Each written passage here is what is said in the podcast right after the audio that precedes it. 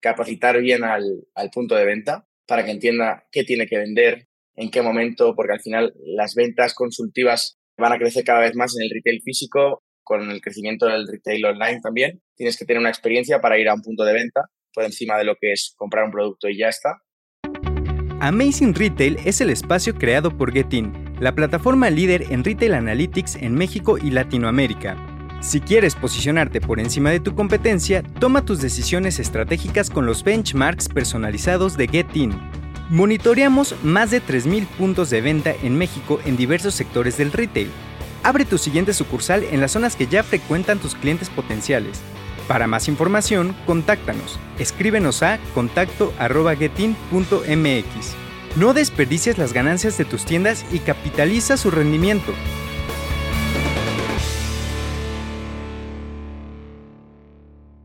Bienvenidos a un episodio más de Amazing Retail Podcast. En este capítulo decidimos contactar al líder que está detrás de una de las herramientas que está ayudando a los retailers para mejorar los procesos y la comunicación entre equipos de trabajo. Vamos a conocer su perspectiva sobre la industria y sobre todo el desarrollo de Chameleon App. Pero antes de presentarlo, no se olviden de seguirnos en Spotify o su plataforma de streaming preferida y compartir el episodio en redes sociales. Recuerden taguearnos y usar el hashtag Amazing Retail Podcast. Nos encuentran en todas las redes como arroba getting-mx. Vamos a escuchar la semblanza de nuestro invitado y regresamos. Hoy en Amazing Retail Podcast recibimos a Adrián Domenech. Adrián es un joven de 32 años de Valencia, España. Estudió Administración y Dirección de Empresas y Ciencias de la Computación. Es fundador de Chameleon, un sistema de productividad visual y gestión de tareas para empresas del retail enfocado principalmente en optimizar los procesos en equipos muy distribuidos y estandarizar las tareas del día a día. En 2015 fundó Bitcore, una red social para crear hilos de conversación en video, pero en plena pandemia decidió pivotear y así fue como nació Chameleon, Adrián tuvo la oportunidad de conocer al director de operaciones de uno de los grupos de retail más grandes de México y decidió seguirlo hasta conseguir hacer un piloto en una de sus tiendas, logrando conseguir una inversión por parte de este grupo y varios fondos. Bienvenido a Amazing Retail Podcast. Pues Adrián, bienvenido a este espacio. Nos da muchísimo gusto tenerte aquí en esta tu casa. Y si quieres, para empezar, ¿por qué no nos cuentas cuáles consideras que son los errores más comunes de los retailers en temas de productividad y comunicación, que además pues, son su especialidad? Muchísimas gracias por invitarme, antes que nada. Y bueno, desde el punto de vista también de mm, oportunidad más que del error, porque tenemos, la verdad, nunca hemos trabajado en un retail como tal, pero sí que estamos viendo un poco su operación hemos visto una oportunidad de mejora en cuanto a la gestión de tareas visuales, la estandarización de las tareas operativas del día a día y básicamente centralizar todo lo que es el flujo de información en una herramienta que sea muy visual y que sea muy mobile y muy fácil de utilizar. Algo muy similar a WhatsApp, pero que se integre dentro de una plataforma de, empresa. Entonces, principales errores, si podemos llamarles así, serían eh, estandarización, de tareas recurrentes y diarias y el control de, la, de los procesos que se hacen de forma capilar en todos los puntos de venta. Buenísimo, Adrián. ¿Y por qué crees que sea importante que en el retail empiecen a apostar por esta productividad en sus equipos? ¿Qué detectaste ahí? al final es calidad del trabajo y, lo que vemos es que los malentendidos al final no aportan calidad al, trabajador y a, la forma de ejecutar y si conseguimos establecer una serie de funcionalidades en productos que utilice toda una compañía eh, grande de retail para que se pueda comunicar de forma más clara qué tareas quieren que se ejecuten, en qué tiempo y cómo quieren poner una estantería o un, escaparate, la probabilidad de que haya malentendido se reduce, el control que hay también a nivel de, la ejecución es más alto y por tanto eh, digamos que podemos ser una herramienta interesante. Oye, eh, Adrián, ¿Esto fue lo que encontraste para crear Chameleon? O sea, justamente esto que nos estás platicando, ¿o qué fue lo que detectaste en el mercado o en el retail que te hizo como decir, vámonos por acá y vamos a crear esta empresa? Pues eh, nosotros creamos una solución previamente a encontrar el problema lo cual no debe hacerse en una startup, pero nos encontramos con un problema en retail y fue que básicamente habían checklists que se hacían de forma diaria y en paralelo se estaban pidiendo muchas evidencias visuales, fotos y vídeos y se estaban pidiendo ejecuciones de tareas en planogramas, en papel, en PDFs, en el email, cuando sabemos que al final en el punto de venta estás de pie, te estás moviendo, o los supervisores están moviendo también de una tienda a otra, y en la computadora o los emails son herramientas básicamente pensadas para, para una persona que trabaja en la computadora, sentado con, con, una, con, una, herramienta como pues un, un, PC. Entonces, de ahí detectamos que esos checklists y esas, y esas tareas eh, visuales se podían integrar y sustituir lo que es el WhatsApp, el email y, y alguna herramienta como Microsoft Teams para que fueran más eficientes en el, en el día a día. Oye, Adrián, y está increíble todo lo que detectaste porque creo que sí es una herramienta necesaria en el retail. Nosotros que trabajamos con casi 4.000 tiendas, vemos que es una de las áreas de oportunidad que tienen. Y del lado del cliente, cuando tú les presentas esta oportunidad, para ellos la innovación es esta parte que dices que el supervisor está en movimiento, es más fácil que sea en el celular, o qué factor tú le agregarías a esta innovación que le estás trayendo al retail. La analítica con la que les brindamos tanto el análisis cualitativo, es decir, todas las fotos y vídeos agregados en una nube propia, categorizando y estandarizando cada tipo de tarea, como la productividad que existe por empleado, puesto de trabajo, tienda, distrito, que les podemos otorgar a, nivel de cuántas tareas se mandaron a ejecutar, cuántas han ejecutado a tiempo, cuántas no, en qué, qué tipo de calidad estarían hechos, si están bien, mal o baja. Entonces, se le está dando un dato cuantitativo y cualitativo de algo que antes era básicamente, pues, a grosso modo, algo Mm, orientativo. Tenían un indicador que les daban pues cada report que les hacían cada semana o cada, cada mes los supervisores. Metiéndonos un poquito a un tema doloroso para todos los retailers y las tiendas, el cual es la operación. O sea, eso les duele a todos por lo mismo que decías. Imagínate una cadena con 300 tiendas, ¿cómo le hace para homologar la operación de 300 puntos de venta donde tienes que dar la misma experiencia y tienes que hacer todo idéntico, ¿no? De alguna manera en tu experiencia, ¿qué es lo que se debe de hacer para tener un control operativo óptimo en cadenas grandes con muchas tiendas?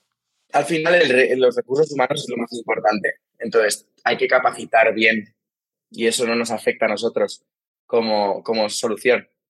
Seguro que hay soluciones magníficas. Capacitar bien al, al punto de venta para que entienda qué tiene que vender, en qué momento, porque al final las ventas consultivas van a crecer cada vez más en el retail físico, con el crecimiento del retail online también. Tienes que tener una experiencia para ir a un punto de venta por encima de lo que es comprar un producto y ya está. Las ventas básicamente especializadas, que cada uno de los trabajadores de punto de venta entienda en su zona o en su, en su radio de acción cuáles son los productos que, que, tiene que dominar o que tiene que recomendar en caso de que no haya un producto en bodega o que tenga que recomendar otro. Y a la vez, sumando estos dos componentes, el orden y la estandarización de las tareas operativas. Es decir, que cuando un cliente llegue por la mañana no haya ningún tipo de vacío en ninguna estantería, ni ningún precio que esté mal puesto, ni ningún indicador que venga de central que no esté bien colocado a nivel de precios, de descuentos, de ofertas, porque al final hay una, una mercadotecnia detrás que está aplicando o unas finanzas, aplicando una serie de precios o unos cambios de diseño en la estantería que se supone que van a afectar a la venta. Entonces, todo esto debería de, hacerse en periodos donde no tengamos que atender al cliente. Nuestro objetivo con Chameleon y en, parte otras empresas que también mejoran la, formación es que el tiempo que el cliente esté en la tienda, todo esté posicionado a nivel de experiencia donde tiene que estar y que el vendedor esté atendiendo al cliente para poder maximizar la probabilidad de la venta. Entonces, en resumen, hay una necesidad de comprimir el tiempo operativo del, trabajador del punto de venta en tiempos, es decir, de 7 a 10 de la mañana, cuando los clientes todavía no han llegado o porque todavía no han seguido a trabajar o porque el, retailer es un retail de venta de, pues eso, de, de moda, fashion en los fines de semana, utilizamos el tiempo que no hay clientes para tener la tienda a punto y luego solo hay que rotar cierto tipo de productos para que el cliente siempre tenga opciones de compra rápidas, visuales y, y acertadas. Buenísimo. Y Adrián, ¿qué tendencias, cambiando un poquito de tema, qué tendencias crees que los retailers deben empezar a incorporar en las tiendas físicas para, para seguir creciendo? Es muy buena pregunta y la verdad que cada vez me interesa más esto, eh, porque lo que vemos es que uno de los factores, como comentábamos, es la venta consultiva y la venta de experiencia. Casualmente conocí a, uno de los fundadores de un retailer que, que está montando una serie de concept stores, donde tanto a nivel de, de experiencia como a nivel de producto, lo que están haciendo es que el cliente esté más tiempo en la tienda y por tanto tenga más ratio de conversión. ¿Cómo lo hacen? Con experiencias dentro de la tienda. En este caso son, se llaman Food Motion y dentro de la tienda de deportes, que básicamente al final venden ropa deportiva, tienen una cancha de mini de fútbol, una, una esto para jugar a baloncesto, eh, una pared para, para probar unas raquetas. Entonces, interactúas mucho con la tienda para poder básicamente mejorar pues eso, la repetición del cliente y que no sea básicamente una venta repetitiva que podemos hacer con un clic en un montón de plataformas magníficas de retail online que existen y de e-commerce. Justo te vas metiendo al punto, un punto interesantísimo que, que queremos conocer tu opinión. Y porque a nosotros nos lo hacen mucho, ¿no? También nosotros que nos dedicamos justamente a trabajar con puntos de venta físicos. Cuéntanos por qué tú decidiste emprender con una herramienta para el retail físico en una época en donde el e-commerce pareciera que se está comiendo a los retailers. Pues nos dio un poco de miedo cuando vimos la oportunidad y dijimos, madre mía, nos estamos metiendo en algo que creemos que va a desaparecer, siendo, siendo realmente desconocedores del retail. ¿eh? Al principio no teníamos ni idea del retail y nos vimos con la oportunidad y fuimos estudiando el, el espacio. Entonces, bueno, mi abuelo sí que se ha dedicado mucho al retail en el pasado, pero eso no me aplica, no me llegó demasiada información y somos más de tecnología. Entonces, lo que, lo que planteamos inicialmente era, vamos a ver cuál es la tendencia del mercado. Vamos a hablar con gente que entienda de retail a nivel global, a nivel local, en México, y, sobre todo ver qué va a pasar con estas tiendas. Entonces, a la conclusión a la que llegamos es que se van a reducir los puntos de venta, nunca van a desaparecer, porque necesitamos una experiencia de entretenimiento, salir de nuestra rutina de la computadora y de estar comprando, trabajando o viendo películas en Netflix, que puramente es un entretenimiento digital, para pues experienciar en ventas que nos den sensaciones. La textura, el olor, el hablar con otra persona, pues gente mayor que vive sola que puede ir a comprar al supermercado. Cuando yo sea mayor y si vivo solo, me gustará ir a un supermercado a comprar la fruta porque al final tienes una, una, una conversación con el dependiente. Entonces, todo eso hace que se reduzca el número de tiendas, pero que esas tiendas, como comentábamos con lo de Food Motion o otro tipo de, de retailers que hemos visto en el caso de, de Petco aquí en, en México, con todos los nuevos conceptos de tienda que tienen poner la cabeza dentro de un acuario o meter la mano para poder hacer como simular a tocar un hurón. Todo ese tipo de experiencias hacen que, que las tiendas que ganen físicas en el corto y en el medio plazo sean las que mejor experiencia nos brinden, como os decía. Entonces, por concluir un poco y no enrollarme, no van a desaparecer los retailers, suerte para todos los que nos dedicamos al, al retail físico también, y es una oportunidad enorme para que esa gente que tiene que trabajar en esas experiencias plantee diseños nuevos, innoven los planogramas, innoven en qué tienen que presentar y eso va a requerir si es una herramienta de trabajo muy eficiente y menos emails y menos papeles y menos planogramas. Y de ahí es donde vemos una oportunidad. Súper bien. Adrián, cambiando también otro poquito más de tema, ¿qué consejos clave darías a los retailers para que sean mucho más eficientes todos los procesos operativos? aparte de usar Chameleon?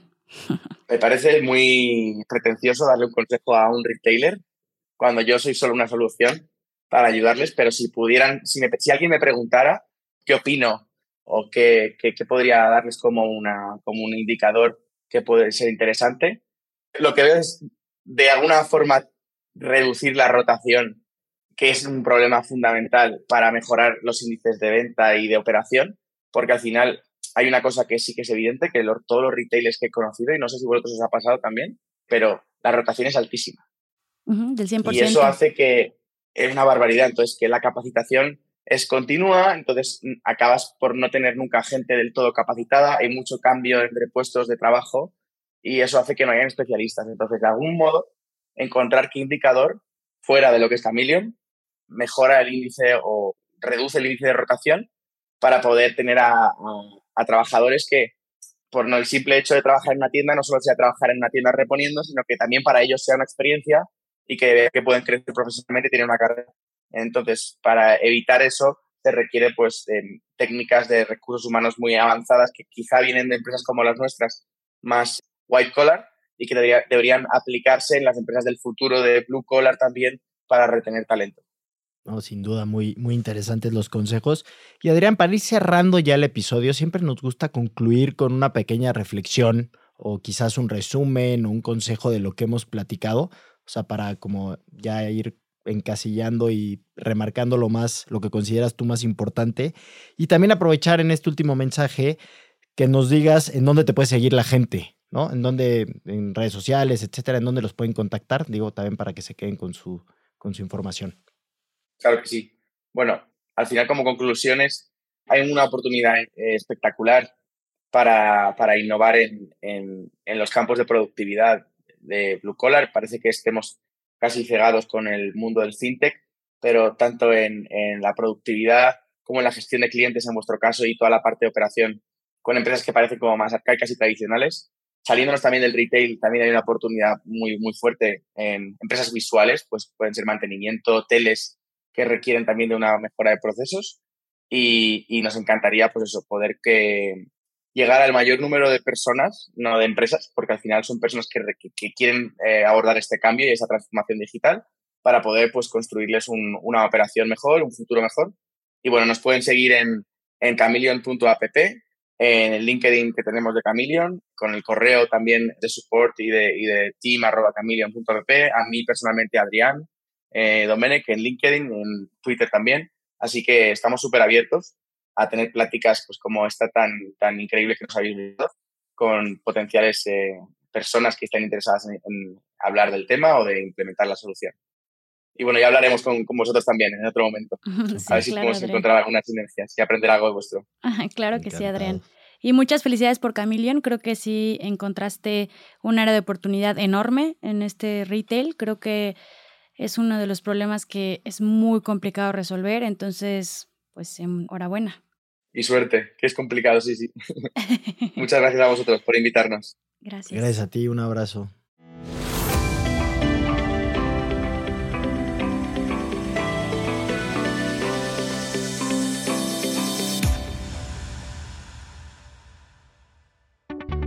Muchas gracias por escuchar el episodio de hoy. Recuerden seguirnos en nuestras redes sociales arroba getting-mx y en nuestra página de internet getting.mx, en donde pueden consultar también todos nuestros episodios y más artículos que los ayuden a mejorar sus tiendas.